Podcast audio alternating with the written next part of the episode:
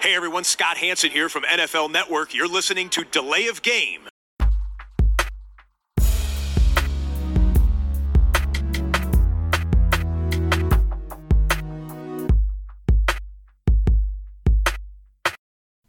Delay of game. Offense. Five yard penalty. Repeat down. Repeat down. Repeat down. Repeat down. Hallo und willkommen. Wir sind Delay of Game, der Football Podcast. Wir wünschen frohe Weihnachten gehabt zu haben und begrüßen euch äh, ja zu Episode 203 und wir nehmen heute tatsächlich mal im Hellen auf. Christian, ich begrüße dich erstmal ganz Ja. herzlich natürlich. Hi Tobi, grüß dich. Zwischen den Tagen, Ja. Ja, du hast Urlaub? ich habe Urlaub. Ja, ja, ich habe so ein bisschen Sehr Urlaub spannend. zwischendurch, heute eigentlich nicht, aber ähm, das passt dann trotzdem. Äh, mal Dienstagnachmittag aufnehmen und dann ist die Folge einfach viel früher verfügbar für alle von euch. Äh, denn ihr habt ja bestimmt auch alle ganz viel Zeit und äh, hängt jetzt zwischen Weihnachten und Silvester auch so richtig durch.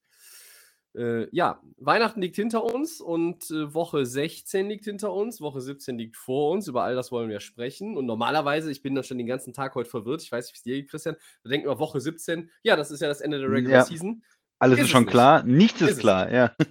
Ja, also das sowieso nicht. Es ist nichts klar und es sind ja noch zwei Spieltage. Und es, Genau. für mich ist es immer noch irgendwie so, ich bin noch in diesem Modus, ähm, 17. Woche ist Ende und dann fangen die Playoffs Ja. an. Ähm, ich muss mich daran noch gewöhnen und vielleicht geht es mir dann nächstes Jahr anders, aber vielleicht auch nicht. Ähm, bevor wir loslegen und äh, tief in Woche 16 eintauchen, müssen wir natürlich äh, auch zwischen den Jahren, wie man so schön sagt, eine ganz wichtige Frage klären, Christian. Welche Frage ist es? Es wird die Bierfrage sein, Tobi. Das, äh, ja, the kick is up, it's good. Und ja, ich, ich habe tatsächlich äh, heute ein ganz stinknormales Radler mir hier äh, bereitgestellt zur frühen Stunde. Ich muss ja auch nochmal Auto fahren nachher. Ähm, das Astra Kiez-Mische habe ich. Ja, ich habe kein Bier, sondern ich habe einen Kaffee, weil ich bin jetzt hier, das ist für mich eine Kaffeezeit. Äh, Ja. Der Tag ist ja in Kaffee- und Bierzeit unterteilt. Von Ach so. 4 Uhr morgens bis 4 Uhr nachmittags ist Kaffeezeit und von 4 Uhr nachmittags bis 4 Uhr morgens ist Bierzeit. Und von daher ist es äh, Kaffeezeit. Ich muss noch mal genau überlegen, jetzt gerade, so wie ich diese Zeiten finde, die du gesagt hast. Ja, ja, ja. Also ich trinke ja keinen Kaffee, aber trotzdem in Bierzeit und Nicht-Bierzeit. Ja, egal. Ich spreng das jetzt. Äh, Prost. Prost, Kleines, Tobi. kleines Radler muss jetzt hier sein. Ähm, okay, dann rein ins Vergnügen. Woche 16, der Stand der Dinge und es ist ja alles irgendwie, manchmal habe ich das Gefühl, wir, wir, wir wiederholen uns oder alles hat sich wieder verschoben und wir reden trotzdem über ähnliche Sachen, aber so soll es sein. Meine erste Frage geht an dich, Christian. Sonst ist ja auch keiner da. Ja, ja, Äh, wer, wer, wer gewinnt denn die AFC East? Äh, Buffalo oder New England? Mit dem 33-21 bei den Patriots haben die Bills ja jetzt wieder die Kontrolle übernommen. Genau, ja, es hat sich gedreht. Äh, Die Bills äh, haben einen Statement-Win äh, gehabt jetzt diese Woche. Die haben in New England gewonnen, 33-21 und äh, haben ein richtig gutes Spiel gemacht, würde ich sagen. Komplettes Spiel von den Bills. Ähm, Allen hat keine großen Fehler gemacht, 314 Yards geworfen, drei Touchdowns gehabt, keine Interception, kein Turnover, war noch der Leading Rusher äh, für die Bills mit äh, 64 Yards. Das heißt also genau das, was man von ihm erwartet. Die Bills konnten den Patriots ihr Spiel, ihr Passing Game sozusagen aufzwingen, ähm, haben ja nicht laufen nicht gut, haben keine so wirklich stabilen Running Backs, ähm, sind ein Team, das, das gerne über den Pass kommt. Das haben sie geschafft, konnten gegen New England äh, werfen. Belichick und, und New England haben es nicht geschafft, das wegzunehmen, was der Gegner am besten kann. Ja, Josh Allen hat ein richtig gutes Spiel gemacht und sie waren, haben sich dann immer weiter vorgearbeitet äh, und haben dann letztlich relativ souverän gewonnen. Mac Jones äh, auf der anderen Seite ähm, hat ein ja nicht so schlechtes Spiel gemacht, wie ich finde. Er hatte zwei Picks. Das eine war ein, der, der Wide Receiver kriegt den in die Hand und, und fälscht den ab. Und das andere war dann ganz am Ende ähm, Hail Mary-Situation, wo man, wo man eigentlich volles Risiko geht und er versucht dann einen weiten. Pass und, und beide ähm, pickt dann ähm, äh, Hyde, der Safety von Buffalo. Aber es ist jetzt nicht sein Fehler gewesen, dass New England verloren hat. Bills haben einfach insgesamt eine bessere Leistung gezeigt. Defense, Offense, Quarterback und sind verdient jetzt wieder da in diesem Driver Seat. Wenn man sich die Wahrscheinlichkeiten anguckt, ihnen wird eine 90% Wahrscheinlichkeit gegeben, diese Division zu gewinnen. Woran liegt das? Ja, sie müssen einfach nur ihre 2 Spiele gewinnen, die sie noch haben, sind ja jetzt wieder vorne und die Spiele sind gegen die Falcons und gegen die Jets und beide sind auch noch zu Hause. Das heißt, du hast leichte relativ leichte Gegner, Teams, die ähm, mit den Playoffs wahrscheinlich nichts zu tun haben werden. Die Falcons sind ja immer noch so knapp am Leben irgendwo, aber äh, die Jets ja ganz äh, definitiv nicht. Und beide zu Hause und als Bills musst du einfach jetzt beide spielen. Du hast jetzt die Division, die wieder zurückgeholt von den Patriots.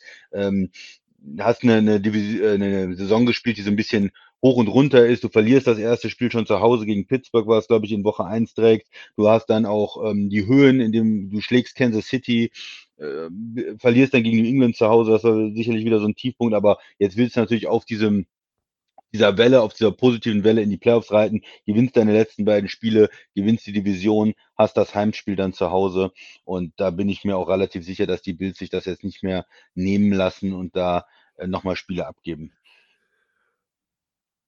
Ja, ich habe gerade noch mal geguckt, es war auf jeden Fall Pittsburgh in Woche 1. Ja, ne, ist ähm, richtig, ja. Ja, es ist eine Up-and-Down-Season, aber äh, für, für mich war es ja erstmal vor einigen Wochen klar, New England holt sich die Division. Und ähm, jetzt bin ich da auch weg von, weil, äh, ja, was soll ich sagen, die, die Bills fahren nach Foxborough und gewinnen das Ding.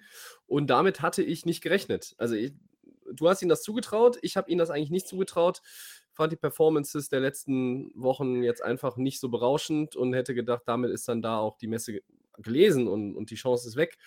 Äh, jetzt sind sie, wie du so schön formuliert hast, äh, wieder am Driver Seat und haben diese zwei Heimspiele gegen Teams, die du ja eigentlich auch wegmachen musst. Das ist ja gar, gar keine Frage.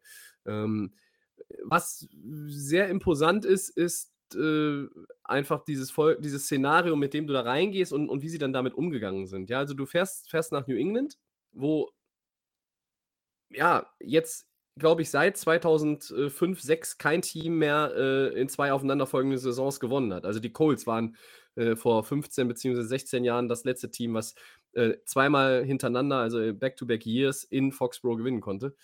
Ähm, und du, du, du, viele wichtige Spieler fehlen dir. Die Formkurve passt nicht. Und dann brauchst du in so einem Spiel äh, Typen, die vorangehen. Ne? Das heißt immer, you, you need somebody to step up. Und davon hatten sie einige in dem Spiel. Du hattest Josh Allen, der richtig vorangegangen ist, der war der Leading Rusher. Du hast angesprochen, drei Touchdown-Pässe. Äh, Isaiah McKenzie mit ähm, elf Receptions und ich glaube 125 Yards, ja. weil halt ähm, ja der. Äh, Beasley zum Beispiel gefehlt hat. Ja, der, der Impfunwillige, Cole Beasley, ja nicht dabei war und äh, Gabriel Davis war ja auch auf der Covid-Liste. Und ähm, dann hast du plötzlich diese Spieler, äh, die diesen Schritt machen, die, die nach vorne kommen, die aus dem Schatten raustreten. Äh, Micah Hyde hatte zwei Picks, glaube ich sogar, ne? Ja, ja, zwei, der hat beide Picks gehabt. Ja. ja. Und ähm, da hast du halt nicht nur Josh Allen, sondern hast halt auch noch einen Receiver, äh, der jetzt nicht Dix heißt und noch einen Defender, wo du halt auch immer sagst, ja, und äh, Trey Davis White ist nicht da und äh, viele, viele Verletzungssorgen, Covid-Issues und, und all, all das, was bei Buffalo jetzt so zuletzt in diesem ganzen großen Topf drin war und was halt nicht passte. So, jetzt hast du das Ding äh, das heißt, den gewonnen. Ähm, und hast ein relativ leichtes Restprogramm. Und deshalb glaube ich einfach äh, an die Bills als AFC East Champion. Ähm, ja, ich muss das revidieren, denn sie haben da gewonnen. Das hatte ich ihnen nicht zugetraut bei, bei den Patriots, um vielleicht nochmal kurz auf die Patriots zu kommen, äh, die waren ja vorher, vor, vor zwei Wochen waren sie ja relativ weit vorne, weil sie ja, ähm, die haben jetzt auch noch das Spiel gegen die Colts verloren. Also sie haben jetzt gegen die Colts verloren und gegen die Bills verloren. Das sind ja auch Teams, gegen die sie in der AFC in den Playoffs vielleicht kommen. Und das ist natürlich sie haben es bei beiden Teams nicht geschafft, die Stärke wegzunehmen, was sie sonst ja immer so gut machen. Ne? Äh, die Colts mit dem Running Game, Taylor trotzdem äh, ein, ein, gutes Spiel gehabt und diesen entscheidenden Lauf am Ende und dann die Bills einfach Allen, der Quarterback, äh, der die drei Touchdown-Pässe hat und, und da können sie nicht gegenhalten. Mhm. Ja, jetzt die, die kommen trotzdem in die Playoffs vielleicht noch, um dem, zu, zu den Patriots zu sagen, nächste Woche geht es gegen die Jaguars, da wird dann der Titel Sieg da sein und dann ist da auch die Sache ähm, für die Playoffs erstmal erledigt, spielen dann noch äh, bei, bei den Miami. Dolphins. Mhm, ja, genau. das, das, könnte natürlich auch wieder ein bisschen schwierigeres Spiel werden, aber äh, ich denke mal, sie sind dann wahrscheinlich auch schon qualifiziert mit, mit 10, 7 würde eigentlich reichen, denke ich mal. Ich weiß nicht, ob das jetzt schon feststeht mit den ganzen Tiebreaker und, und so, aber ich glaube, nach nächster Woche, sie gewinnen gegen die Jaguars und je nachdem, wie die anderen Spiele dann fallen, reicht ja, das, glaube ich. Mal mehr. Ja, ja. Ich überlege gerade, ob es ein Szenario gibt, in dem halt dieses Spiel noch wirklich über alles entscheidet mit der Wildcard Patriots gegen Dolphins. Ne? Dazu müssen natürlich die Dolphins erstmal in Woche 16 gewinnen, in Woche 17, Entschuldigung. Und ähm, äh, dann äh, erinnere ich nochmal zu, mich zurück an die erste Woche. Ja, da hat, hat New England gegen Miami verloren, den Ja, ja. ersten Ja. Vergleich. Ne? Woche 1 war es, ganz knappes Spiel. Hätte in beide Richtungen gehen können. Ich erinnere mich noch äh, dunkel. Ja, äh, aber Patriots, das war mir, mir war das dann doch ein bisschen zu wenig, muss ich sagen. Ne? Wir haben ja auch gesagt, Bill Belichick holt bestimmt da irgendwas raus, äh, womit keiner rechnet. Waren keine tollen Ähm, Tricks in der Defense. Nee, ne? das war, da kamen, waren irgendwie keine Asse im Ärmel auf, auf, auf beiden Seiten des Balles, fand, fand ich nicht so richtig. Und Aber vielleicht, Tobi, vielleicht ist dann auch so eine Situation, man äh, konzentriert sich auf Dix, weil man sagt, okay, die anderen. Receiver, Gabriel Davis und, und ähm, Beasley sind raus und dann soll uns halt ein äh, McKinsey oder ein äh, Kumarov, wer der da vielleicht noch ist oder so, äh, schlagen. Und das hat dann einer gemacht. Ne? Vielleicht sagt Belichick, okay, wenn er äh, 11 für 125, das ist ja normalerweise eher ein Punt-Returner, Kick-Returner in seiner Karriere gewesen, wenn der auf einmal in der Offense dann 11 für 125 hat, okay. Ich meine, der hat auch ein paar richtig gute Catches gehabt. Vielleicht Mhm. war das auch die Strategie von New England und, und die ist dann einfach mal nicht aufgegangen. Äh, oder wie, ja, ich weiß nicht, wie du es ja, ich, glaub, ich glaube, wenn es darum geht, äh, welche, welche I- Bill Belichick trotzdem eine der höchsten Percentages in der NFL-Historie. Ähm, da wird dieses eine Spiel jetzt dem, dem keinen Schaden zufügen, so gesehen. Aber natürlich tut die Niederlage New England weh. Äh, du hast gesagt, die Picks waren nicht, Mac Jones ist schuld. Ähm, trotzdem war das natürlich jetzt nicht sein bestes Spiel.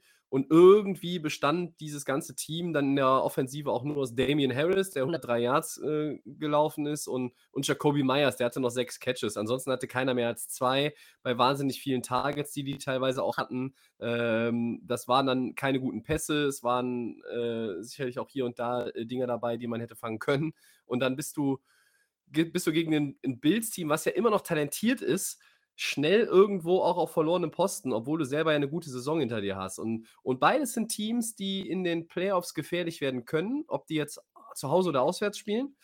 Und ja, Ich- ich ich glaube, ich find- glaube, das ich- ist, das ist kein, kein bequemer Gegner, egal welchen von den beiden du bekommst, oder? Nein. Nein, aber die Bills sind natürlich gefährlicher, mit der Offense auch so, so High-Scoring-Spiele zu gewinnen. Bei den Patriots habe ich halt das Gefühl, es muss so ein bisschen passen. Also Spiele über 30 Punkte mit einem Rookie-Quarterback, mit wenig, sag ich mal, Stars auf der Receiver-Position, um das mal nett zu sagen.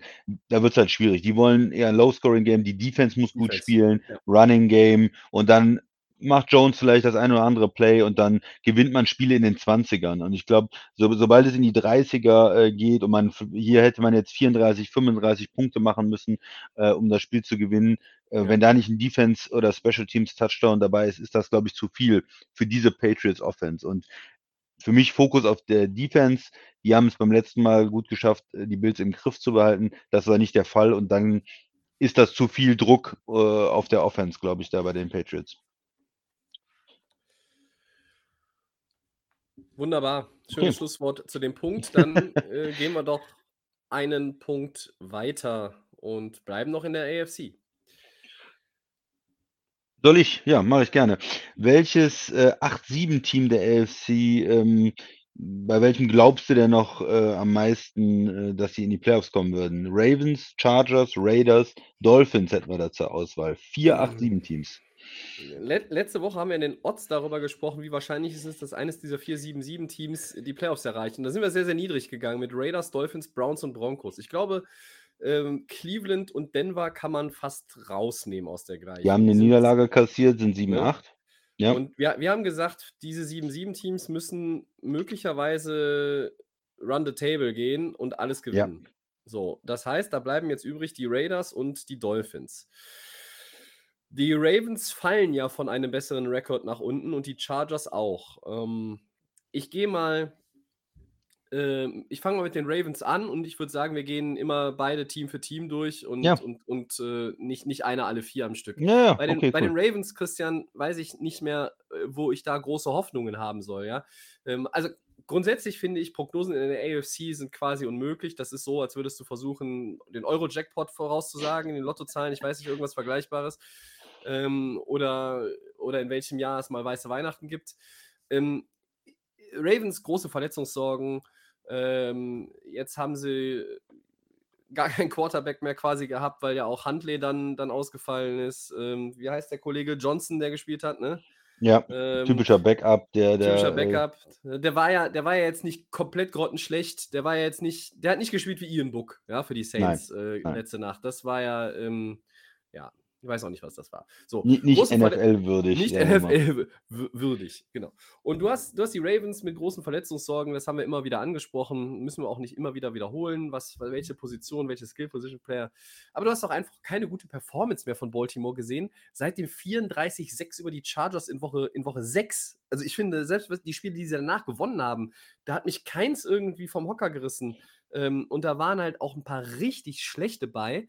Ähm, wenn der Christian gleich äh, über Baltimore spricht, kann ich dann nochmal noch mal kurz auch in den Spielplan schauen.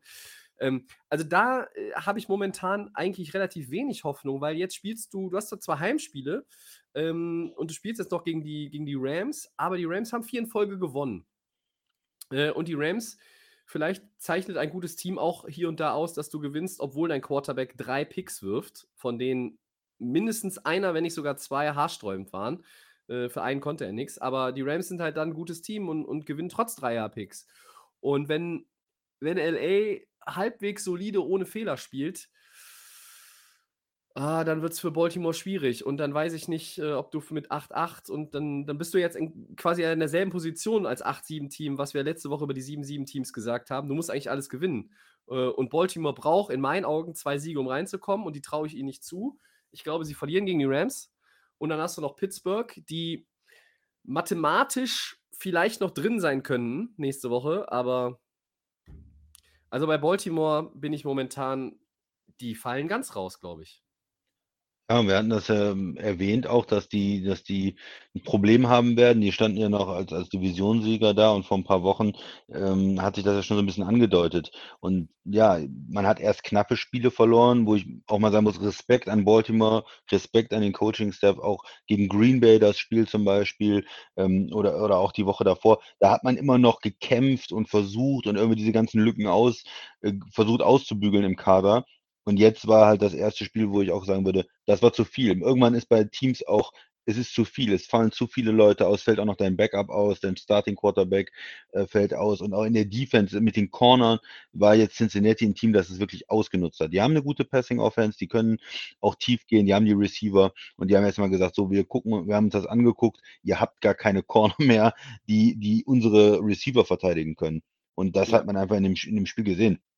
Äh, Burrow hatte 525 Yards und vier Touchdowns. Und das war auch eine, eine Art und Weise, wo, wo Cincinnati gezeigt hat, wir machen hier mal deutlich, wie wir euch schlagen. Und äh, das ist ein Divisionsduell. Und wir nehmen jetzt nicht den Fuß vom Gas und laufen die Uhr raus, sondern wir passen immer noch, obwohl wir dick vorne sind.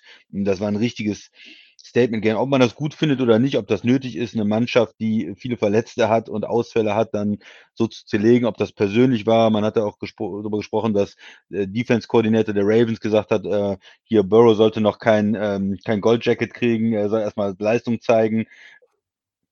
Ob das dann solche, solche Sachen sind, die auch äh, dann Spieler triggern. Aber normalerweise kommt das ja auch vom Head Coach und vom Offensive Coordinator, äh, ein bisschen zu sagen, wie wir jetzt spielen. Und anscheinend haben die Bengals da nochmal ein Zeichen setzen wollen. Das ist unsere Division. Baltimore hauen wir weg und, und zeigen denen das auch deutlich. Und ich kann mir nicht vorstellen, wie man da zurückkommt. Du hast gesagt, ja, zwei Heimspiele. Rams, Steelers. Und die Steelers werden hart spielen, auch in Woche 18. Die spielen auch noch irgendwie die Playoffs. Das sind Divisionsrivalen. Zumindest die Defense wird gut spielen. Und äh, die Rams sind natürlich da auch unangenehm äh, zu spielen. Also ich kann mir nicht vorstellen, dass Baltimore da irgendwie nochmal von äh, zurückkommen kann und beide Spiele gewinnen kann. Ähm, und wenn sie 1-1 gehen, reicht es, glaube ich, nicht mit 9-7 irgendwie da reinzuhuschen noch.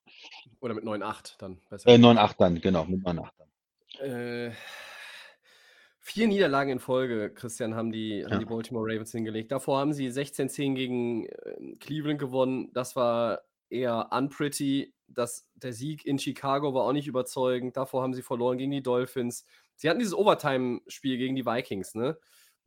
Ähm, 34, 31. Da kann man sagen, okay, das, das, das war noch was. Dann haben sie auch davor ja schon 41 gegen die Bengals bekommen. Im eigenen Ja. Stadion. Und davor, 17. Oktober, war dieses Chargers-Spiel. Und da waren sie wirklich dominant. Da waren sie überlegen. Ähm, wenn man sich die Chargers anguckt, und das ist vielleicht dann schon die perfekte Überleitung, kann man natürlich sagen, die sind die ganze Saison ja auch so immer zwischen Himmel und Hölle unterwegs. Und, und vielleicht muss man das auch nochmal in Relation setzen, aber ähm, wir wollen jetzt nicht in Woche 6 wieder äh, rumwühlen, sondern wir wollen mal auf Woche 16 gucken. Äh, was fällt dir zu den Chargers ein nach dem Auftritt in Houston? Eine, eine Sache noch zu Baltimore ganz kurz sagen. Ja. Dass, äh, den Vorteil, den man natürlich noch sehen kann, dass äh, es in der North alle noch äh, irgendwie die Division ja gewinnen können, dass es ja noch nichts richtig entschieden ist. Cincinnati hat jetzt diesen Statement-Win, aber wenn die ähm, nochmal äh, straucheln und die spielen gegen Kansas City, kein leichtes Spiel nächste Woche, dann ist natürlich auch irgendwie in der Division noch alles drin und es kann da noch ganz kompliziert werden. Aber im Moment äh, Baltimore einfach einen super negativen Lauf und sie müssen auch eine Menge Leute zurückkriegen, um dann gegen die Rams und die Steelers was ausrichten zu können. Du hast Ja. von den Chargers gesprochen. Hoch und Ja. runter, gute und schlechte Spiele. Ähm, die haben gegen Houston gespielt und, Houston ist ein, ein Team, wissen wir, haben nicht so viel Talent, die ganze Saison ohne, ohne Watson und die haben einfach äh, sich überrennen lassen, auch von Houston. Sie haben äh, ein sehr schlechtes Spiel gemacht, vor allem die Defense. Und äh, für mich äh, eine Überraschung und eine peinliche, peinliche Vorstellung einfach. Man kann, wenn man in die Playoffs will, wenn man äh, in, in Woche 16 da spielt und versucht, äh, irgendwo reinzukommen, da kann man nicht gegen Houston, auch nicht in Houston verlieren. Das ist ein Pflichtsieg für mich. Das ist ein Spiel, was man gewinnen muss. Houston äh, spielt sicherlich hart diese, äh, diese Saison.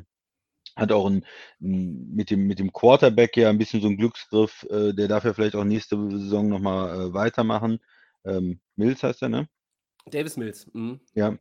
Und ja, aber das, das kann ja nicht trotzdem nicht sein. Du, du hast ja äh, natürlich die Ausfälle, jedes Team hat Ausfälle, aber du musst, du hast deinen, deinen Quarterback gehabt und du musst irgendwie schaffen, dieses Spiel in Houston zu gewinnen. Und das war eine Enttäuschung. Trotzdem, die Chargers haben noch, haben noch die Möglichkeit, die spielen gegen Denver und Vegas. Das sind auch zwei mittelgute Teams, die irgendwie da noch um die ähm, Wildcard-Plätze mitspielen und haben immer noch eine ganz gute Chance, äh, diesen, diesen Playoff-Platz, glaube ich, zu erreichen. Und ich denke, es ist nicht so krass wie in Baltimore, was diese Verletzungen und Ausfälle an, äh, angeht, dass die Chargers vielleicht noch genug Spieler wieder zurückkriegen. Oder stellst du das anders ein mit den Ausfällen bei den, bei den Chargers? Nee, das, Ich da glaube, da hat ich, Bosa auch nicht gespielt, ne? Ja, da würde ich, da ich zustimmen. Ich glaube, dass die, ähm, dass die Chargers halt, die sind eine Wundertüte und für mich sind sie auch nicht vertrauenswürdig, leider. Ich halte sie für ein, für ein Team, das eigentlich die Division hätte gewinnen können, gerade in dem Jahr, wo Kansas City lange Zeit große Probleme hatte. Du hättest das Spiel gegen die Chiefs jetzt, dieses Over, diesen Overtime-Loss, der tut richtig weh. Ich glaube, der hätte ihnen nochmal so einen Boost verpasst vom, vom Selbstvertrauen her, den sie gut, gut hätten gebrauchen können. Äh, Und es ist halt immer ein Auf und Ab seit Wochen. Äh, Sieg und Niederlage wechseln sich da häufig ab. Du hast, ähm, hast gegen ein Team verloren wenig Talent, die auch noch zehn Penalties hatten. Äh, aber du hast halt drei Turnover, zwei, zwei Interceptions, du hast einen Fumble verloren, du machst Fehler. Ähm, und das ist dann am Ende einfach zu viel. Du kannst, kannst dir das so nicht erlauben. Ich meine, der Spielverlauf vor der, vor der Halbzeit führst du 12-10, dann kriegst du halt noch einen Touchdown, verkürzt nach der Pause mit einem 4 dann ist es 17-15. Dann sagst du, ja gut, das ist ja eng und irgendwie musst du dann nochmal auf die Tube drücken, aber dann äh, haben sie halt, wie gesagt, in der zweiten Hälfte diesen Fumble gehabt. Sie hatten die Inter Interception äh, Return Touchdown von Houston kassiert. Ja.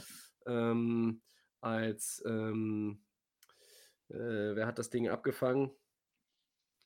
Ich weiß es jetzt gerade gar nicht mehr. Aber ähm, Tavia Thomas, glaube ich, heißt der Mann. Ähm, und in Houston kickt ja jetzt unser Freund Dominik Eberle, ja, den haben wir einen Hm. deutschen Kicker noch gesigned. Ähm, ja, für mich ist dieses, dieses Chargers-Team eine, eine riesen Wundertüte. Ich traue ihnen äh, selbst, äh, ja, selbst über, Nicht so richtig über den Weg, ja.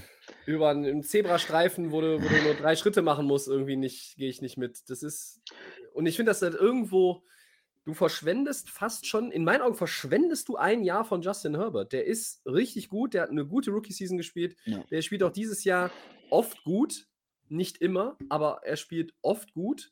Ich glaube, er könnte noch besser spielen. Es ist dann mitunter auch äh, so der, der ganze Rest. Ähm, letztes Jahr haben wir viel auch aufs Coaching geschoben. Das ist dieses Jahr sicherlich besser.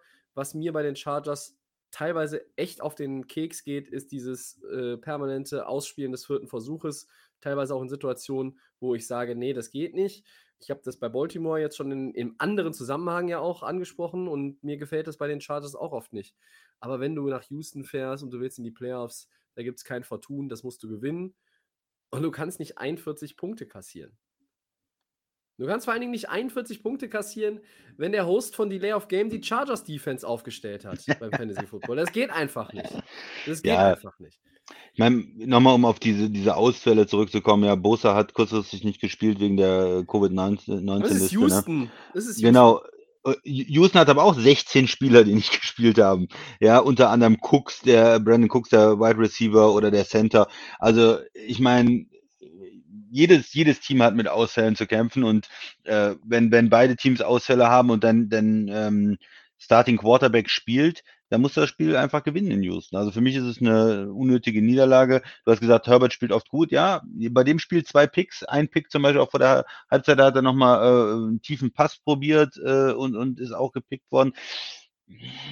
Ja, ähm, erwarte ich von ihm auch ein bisschen mehr. Ne? Dass, dass er ähm, ein, einen Touchdown, zwei Picks ist jetzt nicht gerade das, nee. was man dann äh, erwartet. Äh, solche, solche Fehler darf er da nicht machen. Mal gucken. Aber die Chargers haben halt noch die Chance, äh, zurückzukommen äh, gegen Denver und Vegas. Also wenn wir über Vertrauen, richtig vertrauen tue ich ihn nicht, aber von den, ich würde ihnen eine größere Chance geben als Baltimore im Moment, einfach aufgrund dieser ganzen ähm, personellen Situation Dein Quarterback spielt zumindest, äh, ob Lamar Jackson nächste Woche spielt, weiß ja keiner.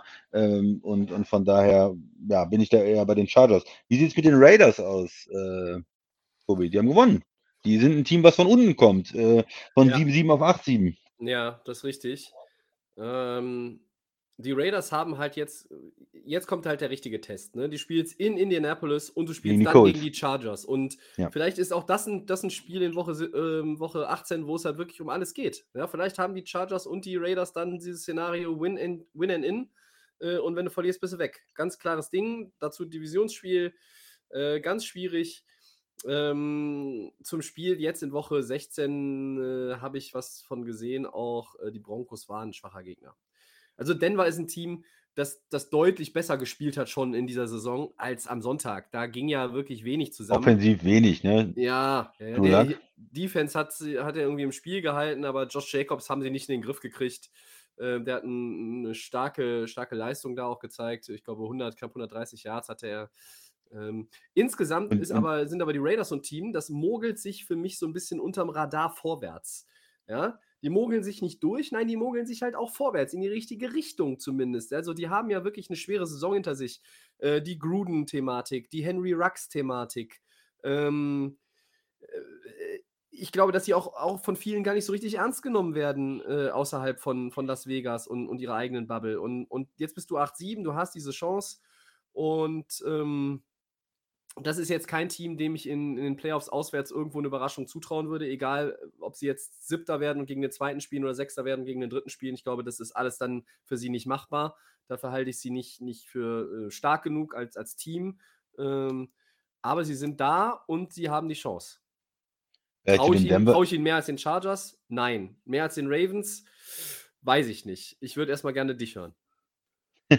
Ja, nochmal zu dem Denver-Spiel. Äh, Denver, äh, da dachte man ja, oh, vielleicht, vielleicht kann der Denver was machen, weil die Defense einfach so stark gespielt hat. Chubb am Anfang oder in, ähm, ähm, im Laufe der ersten Halbzeit mit diesem äh, Pick bei dem Screen Pass, super Play, Mhm. äh, richtig athletisch, liest er richtig und äh, tippt ihn zu sich selbst und, und pickt ihn dann. Und äh, ja gut, er hat dann nicht den, es war nicht der Pick Six, weil er an der Ein-Yard-Linie gestoppt wurde, aber Denver äh, läuft dann kurz, kurz äh, nach direkt rein. Aber die Raiders haben sich das Spiel dann wieder erkämpft, ne? mit, einer, mit einer guten Defense-Leistung. Denver war einfach zu harmlos in der Offense und die Raiders haben dann äh, sich das, ähm, das, diesen Sieg erarbeitet, sozusagen Arbeitssieg gegen Denver, die ja auch ein bisschen unangenehm sind zu spielen mit der ordentlichen Defense. Gegen die Colts wird es, glaube ich, schwerer, weil die nochmal ein bisschen besser sind als Team, weil die diese ähm, Lauf-Offense haben äh, mit Taylor und ja, aber es kann natürlich auch jederzeit eine Überraschung geben, weil bei den Colts spielt Wenz. Ne? Äh, Wenz kann auch immer mal diese, diese ähm, Spiele haben, wo er Fehler macht in der Saison. Er versucht das zu vermeiden. Sie versuchen ihn möglichst rauszunehmen und das sieht ja auch alles ganz gut aus, aber Das ist natürlich so die Gefahr. Ja, möglicherweise gibt es dieses Spiel in der äh, gegen die Chargers dann am Ende, aber ich habe ja auch gesagt, die die Raiders sind so ein Team, die kommen von 7-7, die müssen alle 3 gewinnen. Die haben den ersten Schritt gemacht gegen Denver, aber ich sehe es noch nicht gegen die Colts, gegen die Chargers, dass sie jetzt 3 in Folge gewinnen. Ähm, ja, also Raiders eher nicht in den Playoffs bei mir. Mhm. Und dann Wie wie sieht's mit Ja. den Dolphins aus? Dolphins, ja, die Dolphins, die gewinnen die ganze Zeit. Die haben 7 jetzt in Folge gewonnen, haben auch gegen die Saints gewonnen. Aber was sind diese ganzen Siege wert? Ich habe es letzte Woche schon gesagt. Die spielen nur gegen irgendwelche äh, schlechten Quarterbacks, schlechte Teams. Zweimal gegen die Jets, gegen die Giants, was weiß ich, gegen wen. Äh, und jetzt haben sie natürlich gegen die Saints gespielt, die aber auch keinen Quarterback haben. Die haben mit ihrem dritten Quarterback gespielt. Äh, Brooks da, ähm, Ian der Book. Books, Book nur? Book. Ah. Ich Ian dachte, Book, äh, ja, Book. No No Ja, Notre okay. Dame war er, Fighting Irish, ja. Ja. Mid-Round-Pick aber- gewesen, der Saints. Ja. Ja, der war richtig schlecht. Also der war Der war richtig, richtig schlecht. Der war, war total, naja, ich möchte ihn jetzt auch nicht fertig machen, aber er war natürlich total überfordert einfach von der Situation. Miami aggressive Defense, haben viel geblitzt, überrannt worden, wussten nicht, wo er hinschmeißen soll. Ähm, und es war offensiv äh, sehr gruselig anzusehen, was die Saints da versucht haben, haben klar verloren gegen die Dolphins, die ja auch in der Offense nicht äh, ein Feuerwerk abbrennen mit, mit Tour, aber solide da noch irgendwie sind und das reicht dann, äh, um so ein Spiel zu gewinnen. Sind jetzt 8-7, äh, mich hat es nicht beeindruckt. Jetzt kommen zwei Spiele noch gegen die Titans und gegen die Patriots.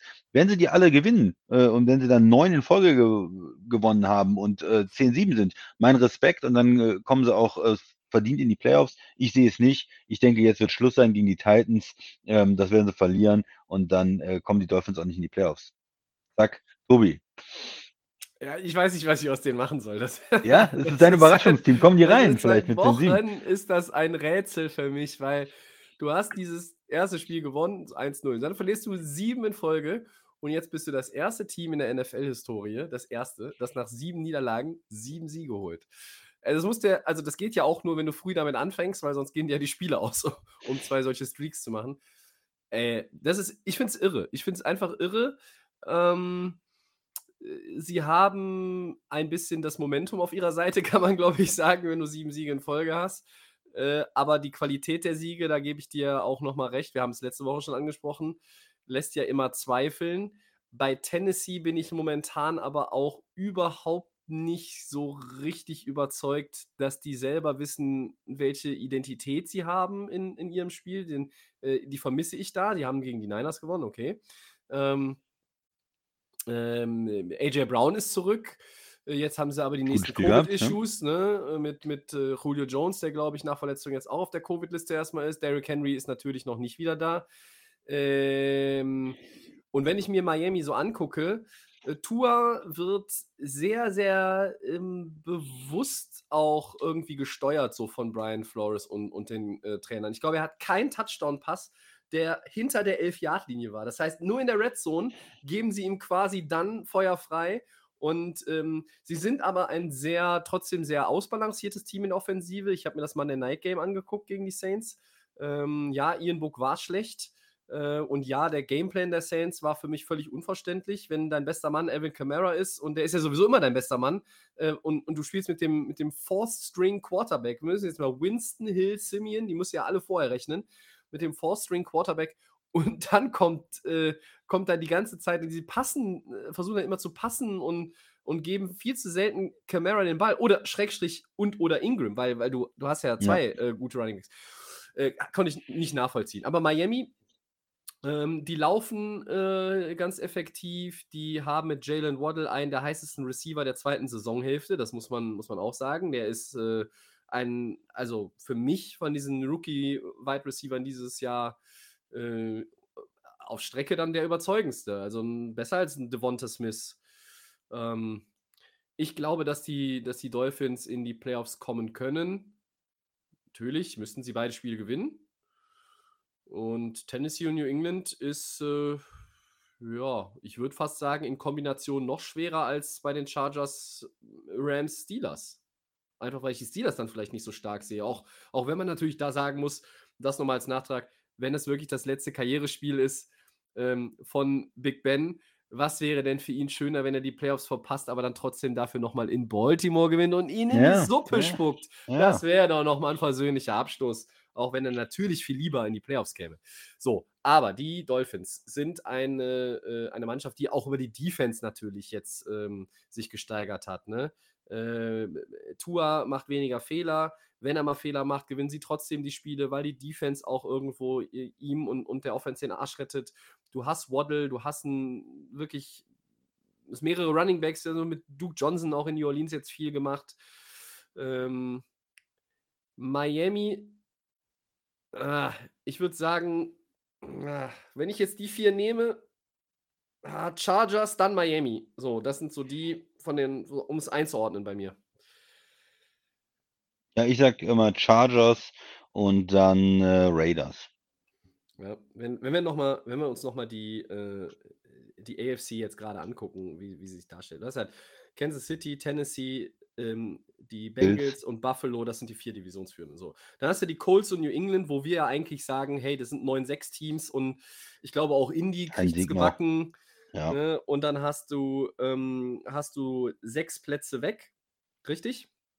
Und dann, ja. dann hast du noch eine ein Wildcard übrig. Ja. So. Schade. Und dann ist es ein, ein 8-7-Team, was reinkommt. Ich glaube, Pittsburgh mit 7-7-1, die zähle ich ja jetzt aber auch raus. Die haben gegen Kansas City ganz schlecht ausgesehen. Oh, und die Offense wieder gruselig, habe ich ja schon ein paar Mal gesagt, gruselig. Ja, wirklich, war wirklich hart, anzus hart anzuschauen. Und dann sind es die Chargers, schließe ich mich an. Und wenn es die nicht sind, dann ist es Miami. Okay. Dann gehen wir von der AFC in die NFC rüber. Welches ja. NFC-Team, Christian, hat in Woche 16 denn einen, die schmerzhaftere Niederlage erleiden müssen? Die 49ers mit ihrem 17-20 in Tennessee oder die Cardinals mit dem 16-22 in Indy? Und wie geht es ja, dann generell im Wildcard-Rennen weiter? Sorry. Ja, beides äh, bittere Niederlagen. Vielleicht erstmal zu dem 49ers-Spiel. Ähm, Jimmy G mit, mit zwei wirklich schweren Interceptions. Ähm, Tennessee auf einmal ähm, wieder mit einem besseren Passing-Game. AJ Brown natürlich zurückgekommen, das ist wichtig und hat, hat Tennessee unheimlich geholfen dann in dem Spiel. Ähm, du hast hier gerade gezeigt, Daumen runter für Jimmy G. Ja, man muss aber auch wieder sagen, warum. Äh, hinterher kam raus, verletzt, Anfang des Spiels bei einem Sack verletzt worden, hat den Daumen der Wurfhand kaputt, äh, gebrochen, irgendwie die Bänder auch verletzt kein Wunder. Ne? So sah es auch ein bisschen aus im Spiel, dass er da äh, angeschlagen ist. Das ist natürlich, und das wirst du mir jetzt wieder sagen, äh, seine Karriere. Ja? Er, er, sieht immer gut aus zwischendurch, hat die 49ers ja auch mal zu einem Super Bowl äh, geführt, muss man vielleicht hier auch nochmal sagen, weil ich ja immer für ihn Partei auch ergriffen habe. In, aber in jetzt den Super Bowl hat er sie mal geführt. Ja, Nicht ja, zum Super Bowl. Ja, achso, äh, in den Super Bowl, ja. Und ähm, dann aber natürlich immer wieder verletzt. Und das ist das Problem. Er kann irgendwie nicht äh, gesund bleiben, hat immer wieder Verletzungen. Und auch jetzt natürlich dann ähm, anderer Quarterback äh, steht vielleicht nach dem Sack einfach wieder auf und er hat irgendwie die, den Finger gebrochen. Ich weiß nicht, manche haben halt einfach auch irgendwie Pech oder der Körper ist nicht für, für Football gemacht, vielleicht auf dem Niveau. Ähm, ja, also Jimmy G wieder angeschlagen. Was heißt, das ist ein Problem für die 49ers natürlich. Aber nochmal, um auf die Frage zurückzukommen, bittere Niederlage. Ja, die Cardinals, die hatten ja mal den Anspruch, irgendwie das Top-Team der NFC zu werden und haben jetzt gegen ein Colts-Team verloren und die hatten alle möglichen Spieler äh, nicht zur Verfügung wegen Covid. Äh, die halbe O-Line hat gefehlt oder vier Fünftel waren, glaube ich, äh, Backups dann der O-Line und die konnten trotzdem über die Cardinals drüber laufen. Die Offense sieht seit Wochen ähm, ja, äh, uninspiriert aus. Äh, Murray ist vielleicht nicht ganz fit, äh, das Coaching ist nicht richtig, Hopkins fehlt an allen Ecken und Enden. Wenn dann äh, die, die Receiver sind eigentlich gut, wenn Hopkins die Nummer 1 ist und dann 2, 3, 4 und jetzt sind die irgendwie dann Nummer 1 oder Nummer 2 Receiver. Ein Green kann das, glaube ich, nicht mehr leisten. Der hatte ein gutes Play. Ja, also das ist sehr besorgend. Ähm, Besorgniserregend. Ja, besorgniserregend, genau, das habe ich gesucht. Äh, macht sich Sorgen um Arizona. Einfach mit, mit dieser Leistung. Also beides schwierig, bei den 49ers mehr mit der Verletzung, äh, bei den Cardinals äh, insgesamt für ihre Chancen in den Playoffs. Ähm, so, wenn ich jetzt eins nehmen soll von den beiden Spielen, ich nehme die 49ers dann, äh, weil naja, die sind, äh, müssen noch sich um ihren Playoff-Platz Sorgen machen. Die Cardinals kommen ja auf jeden Fall in die Playoffs und du hast halt deinen Quarterback verletzt und das ist natürlich immer noch mal eine Sache, die sich auch in die nächsten Spiele reinzieht. Wie hast du es gesehen, Tobi? Die beiden Spiele. Schmerzhafter finde ich, um, um die Frage direkt zu beantworten, eigentlich eher für die Cardinals, weil ich hm. glaube, die 49ers sind sind im Wildcard-Rennen dann schon auch nach wie vor das Team, was es, was es machen kann. Äh, und, und Arizona, ja, die haben ihren Playoff-Platz, aber die haben ja alles, alles verzockt und verspielt, was sie, was sie in den Händen gehalten haben. Und da ist einfach so generell der, äh, Uli Hoeneß sagt immer, the trend is your friend, ne? Und, und da ist halt gar nichts mehr dein Freund in Arizona, weil da, also der Trend ist komplett umgekehrt. Das ist wirklich, äh, ich glaube, jetzt haben sie drei Niederlagen in Folge. Sie haben haben ihren Flow verloren. Rams sind, sind vorbeigezogen in der Division. Genau, die Division ist ich, jetzt vielleicht auch schon, äh, ja, sie ist nicht weg, aber sie ist jetzt schwer zu gewinnen. Ähm, ja. Und du hast, ähm, ja, Ausfälle ähm, und, und du hast dieses, dieses Problem, dass, äh, ich habe es ja letzte Woche mal aufgezählt mit dem ganzen, mit den ganzen Bilanzen von Cliff Kingsbury. Und jetzt guck dir nochmal an, sie sind im dritten Viertel, Viertel sind sie vorne. Und dann die vier Drives, die noch kommen. Punt, Missed Field Goal, Downs und Field Goal. Das heißt, haben sie in diesen vier Drives, machen sie drei Punkte, kriegen nichts mehr hin. Und auch wenn die Coles sicherlich mit allem, was sie haben, sich dagegen gestemmt haben und ja auch insgesamt nach einem was 1-4-Start äh, wirklich ein gutes Footballteam geworden sind seitdem. Ähm, Wentz Risiko, aber äh, am Ende sind es gar nicht so viele Fehler. Du hast Taylor. Er, ja, er ähm, minimiert das im Moment. Ne? Sie können ja. ganz gut äh, managen, ja, den Quarterback. Und, und, und trotzdem ist, ist, Indianapolis ja nicht unantastbar und du musst es, äh, kannst dieses Spiel gewinnen und, und dann kommt halt da nicht mehr so viel. Und, und bei Arizona, wie soll man sagen, es ist halt, das haben wir schon ganz oft gesehen bei vielen Teams, auch schon bei, auch schon bei besseren Teams, vielleicht sogar noch vom Personal her ähm, sind ja jetzt nicht das, das absolute Dream Team, was es so noch nie gab in, in 100 äh, und einem Jahr NFL oder wie viel wir jetzt haben. Du ja. musst halt einfach nur sagen, wenn du, ähm, wenn du so als Team wie ein Kartenhaus dann hat das natürlich immer mehrere Gründe. Das ist nicht an einer Sache festzumachen. Ne? Und du hast eben schon ein paar aufgezählt und ich denke, dem kann ich mich nur anschließen. Ähm, Arizona, das war schon sehr schmerzhaft und für die 49ers. Ja, die Turnover haben dich quasi den Sieg gekostet gegen ein, gegen Titans-Team, was mich jetzt äh, was ein bisschen besser aussah als vielleicht in manchen Spielen zuvor, aber war jetzt auch kein, kein Off, keine Offenbarung, äh, wo ich sage, ähm, lobet den Herrn, ne? Gepriesen sei äh, der König, der da geboren in Bethlehem. Ich glaube, dass es einfach ein, Spiel war, was die, für die Titans war es vielleicht eher so eine Art Get-Right-Game und für die 49ers, mh, hm, ja, mit einem Sieg in Tennessee hättest du deine Position deutlich verbessert gegenüber den Teams, die dahinter kommen, weil du liegst ja jetzt mit den Eagles da so gleich auf. Äh, dahinter mit einer 7-8-Bilanz. Also Philly und San Francisco haben ja 8-7. Und mit 7 und 8 kommen dahinter die Vikings, die Falcons und die Saints.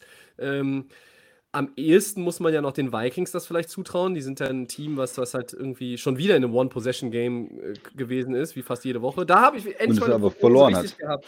Aber ich habe endlich eine Prognose richtig gehabt. Ich, ich, ich erzähle so viel die ganze Saison und habe eigentlich immer dann nur Unrecht. Und dieses Mal hatte ich recht, es ist ein enges Spiel. Auch wenn natürlich die Rams 10 vorne waren und dann das viel cool. Aber One-Possession-Game ist One-Possession-Game. So für die San Francisco 49ers natürlich auch äh, noch in Woche 18 dieses Divisionsspiel gegen die Rams, die vielleicht dann ja auch noch mit allen Startern spielen, weil die uns um Seeding geht, etc. bla bla bla. Hm. Also für beide sehr schmerzhaft, für Arizona finde ich es aber halt noch ein bisschen schmerzhafter. Ja, die an, der andere Teil war ja noch, äh, wie man das NFC ähm, Wildcard-Rennen so sieht. Der ist ein bisschen klarer als in der AFC. Ne? Man, man hat diese fünf Teams, die schon gebucht sind, äh, die die ganze Saison auch irgendwo ein Stück weit äh, in unterschiedlichen Konstellationen auf Abstand sind. Es geht noch um den Top-Seed. Ähm, und dann kommen diese beiden ähm, Wildcard-Teams im Moment, San Francisco und, und Philly, die jeweils ein Spiel vorne sind auf die anderen. Und die sieben, acht Teams ja, es wird schwer, ne? Minnesota, wir haben gesagt, die brauchen ein Spiel von diesem Rams- und Packers-Spiel. Und das äh, Rams-Spiel, Heimspiel haben sie jetzt verloren. Jetzt spielen sie in Green Bay.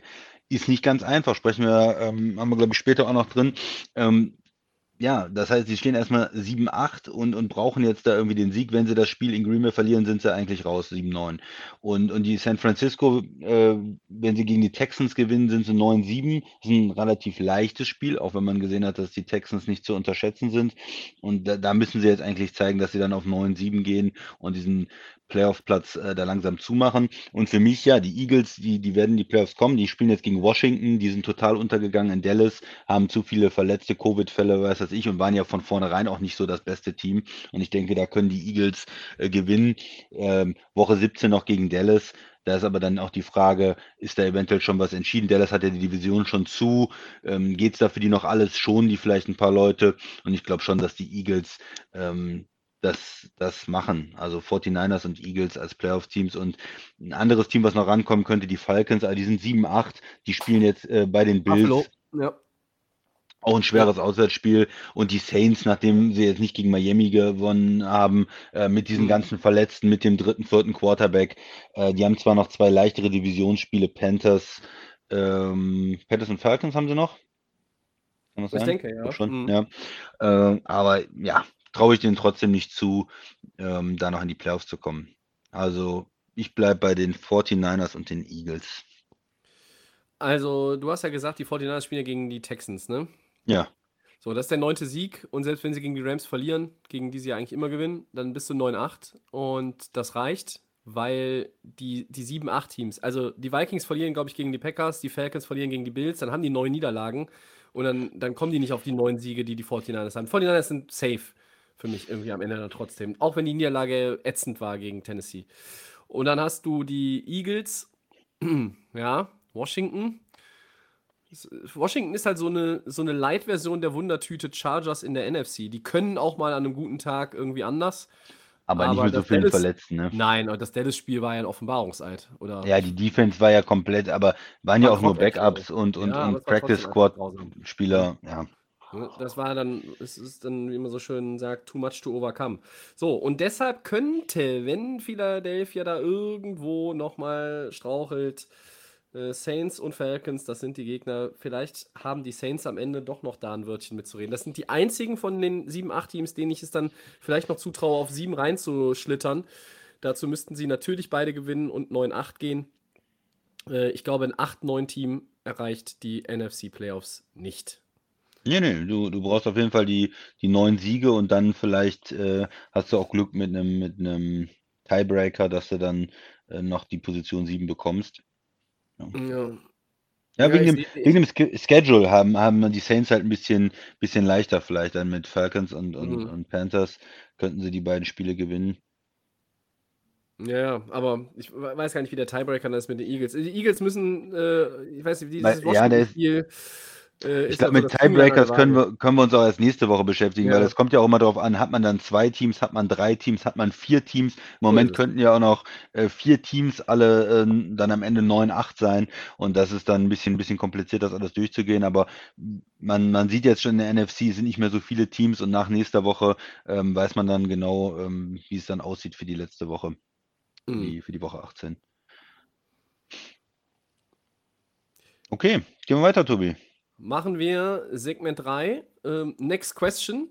Hörerfragen, die Layoff Game antwortet. Und äh, eigentlich sind beide Fragen, die wir bekommen haben, auch zweigeteilt. Ähm, wir fangen an mit dem Basti und zwei Fragen zu den Vikings. Äh, der fragt: Ist Kirk Cousins der Mike Zimmer unter den NFL Quarterbacks? Ähm, und die andere Frage ist: Gehört Justin Jefferson für uns zu den besten fünf Wide Receivers der Liga? Vielleicht sogar, äh, hat er geschrieben, zu den Top 3 aktuell. Äh, das müssen wir natürlich aufteilen. Und die erste Frage zu Kirk Cousins basiert natürlich auf einem äh, Zitat. Ähm, und das Ganze lese ich dann auch nochmal vor. It's hard to find someone as good as him, but he's not good enough to go the distance. Ja, ich glaube, da, da sind sich, ist man sich einig. Cousins ist kein schlechter Quarterback. Äh, das hat man in, in Washington damals gesehen. Uh, you like that. Und äh, er ist ein Quarterback, der in die Playoffs kommen kann. Er hat auch das, das äh, Playoff-Spiel da in, in, New Orleans gewonnen und so weiter. Und er kann auch eine ordentliche Offense führen mit den richtigen Spielern um, um sich rum. Auf der anderen Seite ist er nicht einer dieser Top-Quarterbacks, die alle um ihn herum besser machen, wo man sofort weiß, boah, mit dem Mann sind wir ein Super Bowl-Contender. Das ist ein Mahomes, das sind nicht viele in der Liga, das sind Mahomes, ein Brady, ein Rogers, wo man sofort weiß, mit denen äh, ist die Offense okay, die äh, treffen die richtigen Entscheidungen, die können auch mal mit schlechteren Wide Receivers spielen und die können dir immer ein Spiel gewinnen. Da, so gut ist er nicht. Und er ist da irgendwo in dieser ähm, zweiten ähm, ja, Quarterback-Tier irgendwo unterwegs. Ähm, und je nach Saison, man kann sich dann darunter entscheiden, ist er die Nummer 16 der Liga, ist er die 10, manchmal ist er statistisch vielleicht auch besser, aber er ist nie so ein absoluter Top-Quarterback, der, der dich um den Super Bowl mitspielen lässt. Okay. Ähm, und dann ist natürlich auch noch die Frage, wie bezahlt man ihn? Er wird fürstlich in, in Minnesota bezahlt. Ja, die haben sich äh, irgendwie in Minnesota ist für mich so ein Team, da muss sich was ändern. Ich habe ja schon mal gesagt, Simmer ist eigentlich ein Coach, den man, ja, der ist auch ein guter Coach gewesen in den letzten Jahren in Minnesota. Der hat damals die Defense auch ähm, richtig, richtig gut gemacht. Aber irgendwas muss sich doch ändern. Also in Minnesota muss sich doch irgendwas ändern. Man ist jetzt irgendwo so da in der Mitte angekommen. Ähm, man ist zu gut, um richtig einen hohen Draftpick zu bekommen. Man hat aber auch keine Idee, wie man an einen besseren Quarterback kommen kann. Ich würde, glaube ich, den Coach äh, ändern und mal gucken, ob man da was, was machen kann.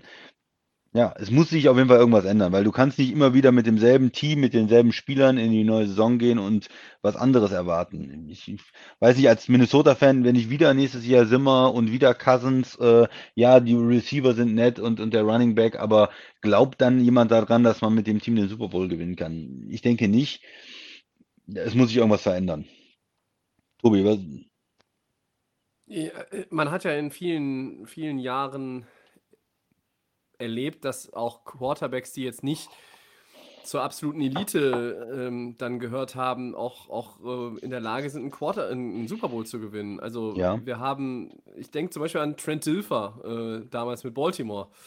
Ähm, Eli Manning war auch nicht immer so ein Quarterback, der absolutes Top-Level gespielt hat. Ja. Er hat zwei Dinger gewonnen.